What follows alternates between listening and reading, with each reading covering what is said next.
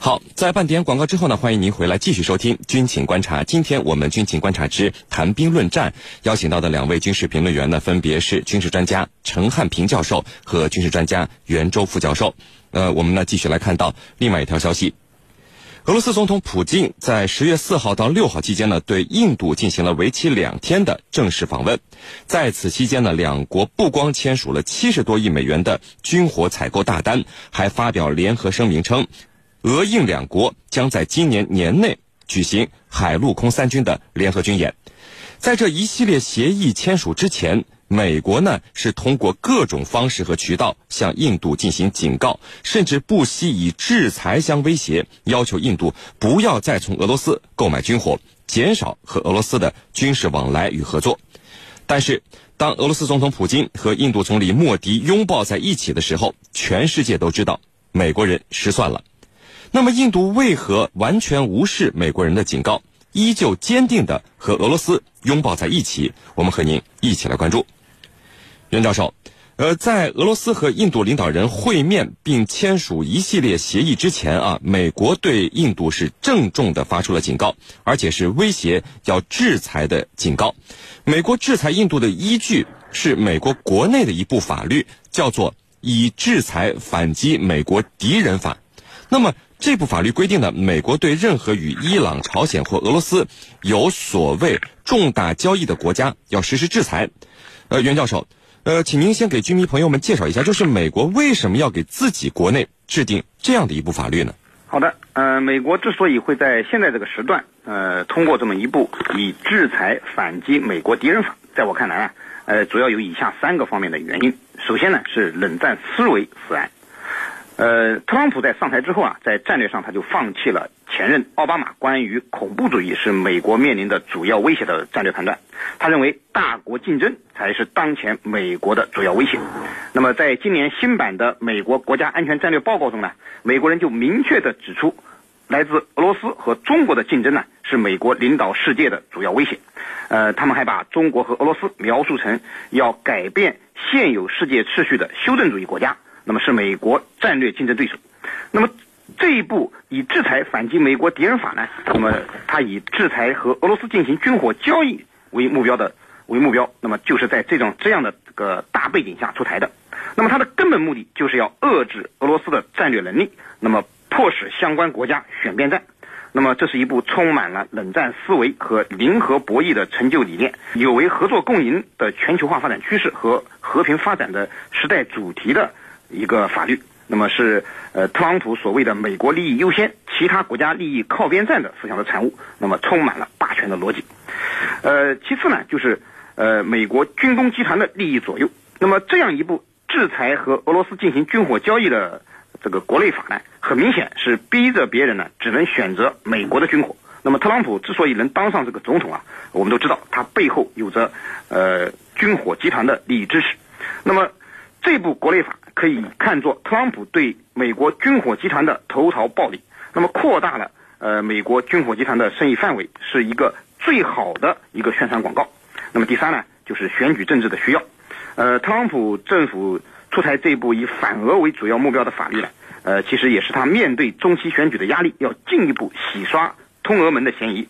那么在美国当前的主流意识形态中呢，反俄是一种政治正确。那么为了这种政治正确。呃，特朗普可以说已经使使用了各种各样的招数。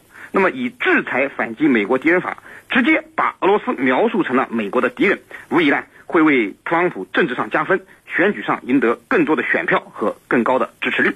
呃，是林，陈教授，嗯，美国现在可以说对印度相当的好啊，要什么给什么，在军事领域还给予印度盟国。同样的待遇。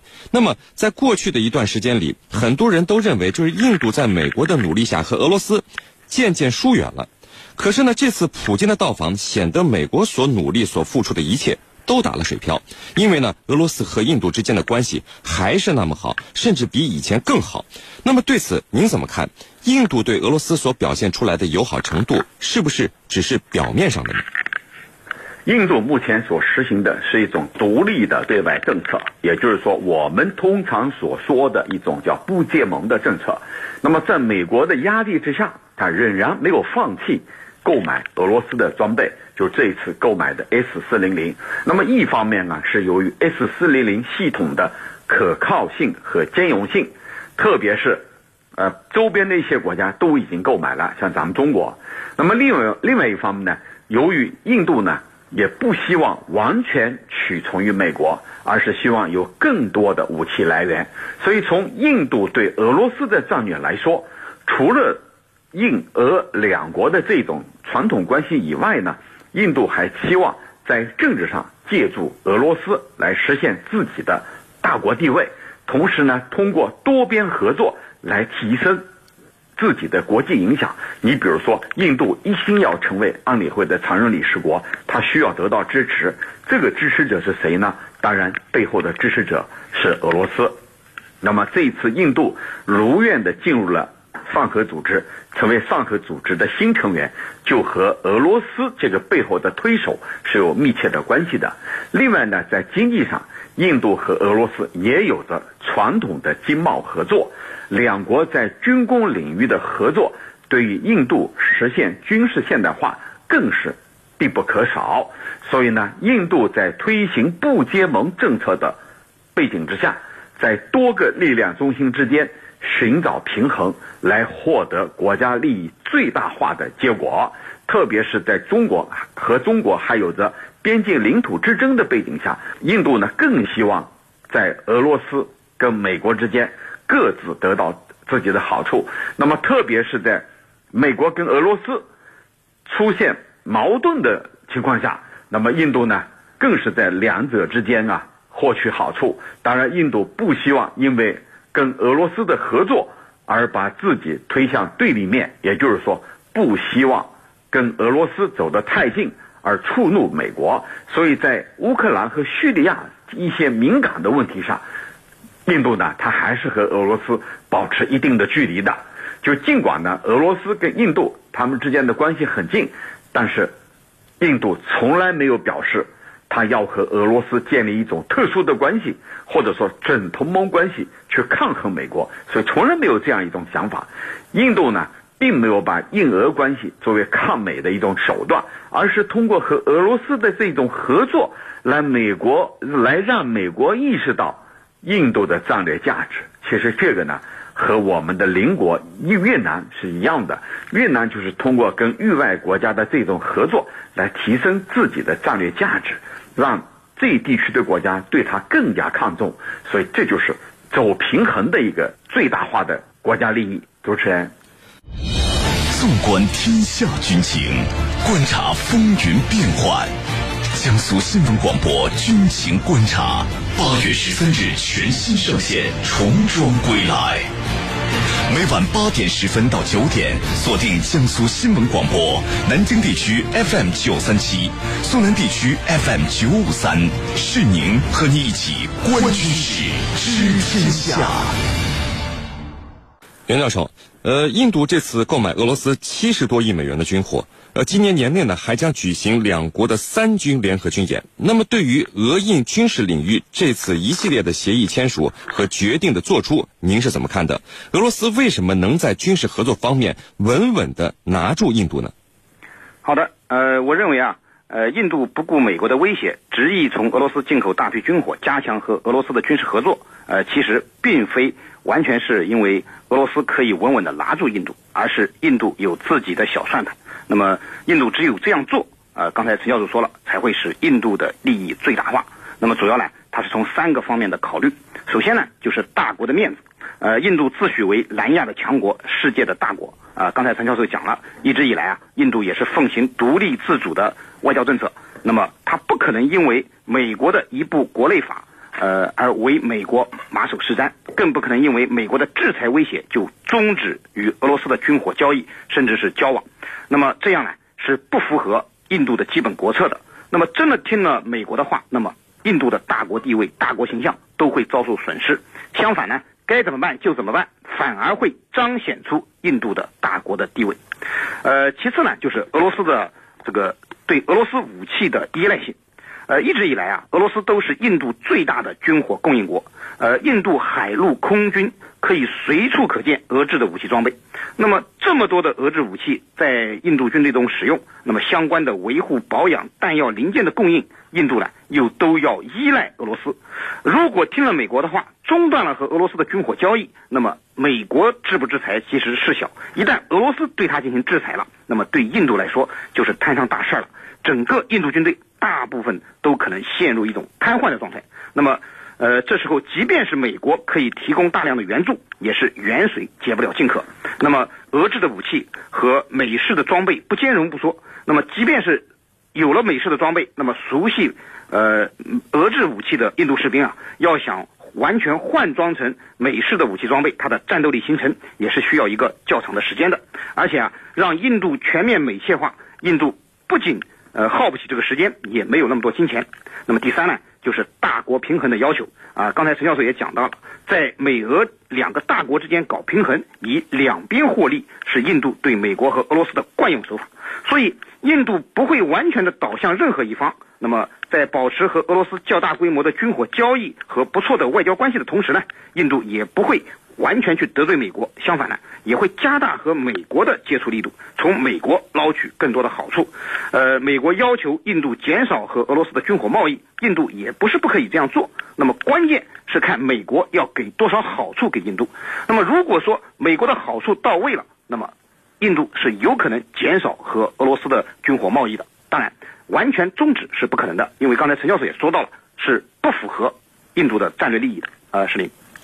陈教授，嗯，呃，接下来美国是否可能按照国内的这部法律来对印度实施制裁呢？印度又有什么底气不惧怕美国的制裁呢？对此您怎么看？好的，美国是否会依照这部国内法对印度实施制裁？那么我觉得制裁可能是个大概率的事件。你看，它针对我们的制裁，它都推动了，就是因为我们跟俄罗斯的这个 S 四零零的交易，那么。在这种背景下，他肯定也会拿这部法律来制裁印度的，因为毕竟呢，印度购买了俄罗斯的这款装备，这既是为了针对印度，同时也是为了针对俄罗斯。那么，印度为什么他不惧怕美国的制裁呢？我觉得，除了刚才袁老师所分析的，还有四个方面值得关注。第一呢，就是印度，它是世界上一个具具有影响力的国家。那么我们看印度的人口差不多十亿，那么它是世界上的经济体啊，有的说是第四，有的说第六，但不管怎么说，它是处于一种上升的状态。这个国家越大，人口越多，市场越多，你的制裁基本上是不管用的，所以这是印度的底气。那么第二呢，它本身它所奉行的就是一种不结盟的外交政策。那么你制裁归你制裁，我本身我就是不结盟的，我不可能跟任何一方结成同盟。所以这也是它的第二个底气。第三个底气呢，就是这些年来印度的武器装备它是一个多元化的。刚才袁老师讲到了，除了俄罗斯，其实它还有法国，还有其他国家，它是一个多元化的武器进口，还有以色列啊，它是多元化的。我不会在你一棵树上吊死。那么第四个呢，就是我认为俄罗斯是这个印度的一个重要的筹码。什么筹码呢？就是你如果美国你制裁这个做的太过分了，那对不起，我可能去全方位的倒向俄罗斯。那么这又是美国不愿意看到的。俄罗斯其实它是印度的主要的武器供应方，双方的防务合作最早可以追溯到上个世纪的五十年代。俄罗斯的军工产品里头啊，有百分之七十，就印度有百分之七十的武器装备，要依靠俄苏联和俄罗斯，就是以往的苏联和现在的俄罗斯百分之七十。那么从这里我们来看，你如果说美国强行制裁，那对不起，干脆我就倒向俄罗斯，全面从俄罗斯购买武器装备。那么这样一来的话，你美国失去了一个大的买主。刚才袁老师也提到了。这样的话，对你特朗普来说，你想回馈军火商，你想取悦你背后的支持者，那么你可能得不偿失。所以呢，制裁归制裁，但是我估计会象征性的、不痛不痒的，以以使美国觉得呢，我这是这个法律呢，我是有效的，是要推行的，同时呢，要震慑俄罗斯。但是，制裁的作用到底有多大？我觉得需要打一个很大的问号。而印度呢，本身它根本就不惧不惧怕这样的制裁。主持人，好的，非常感谢我们的两位军事评论员为我们带来的精彩解读，谢谢两位。深入军情一线，直击世界风云，军情观察。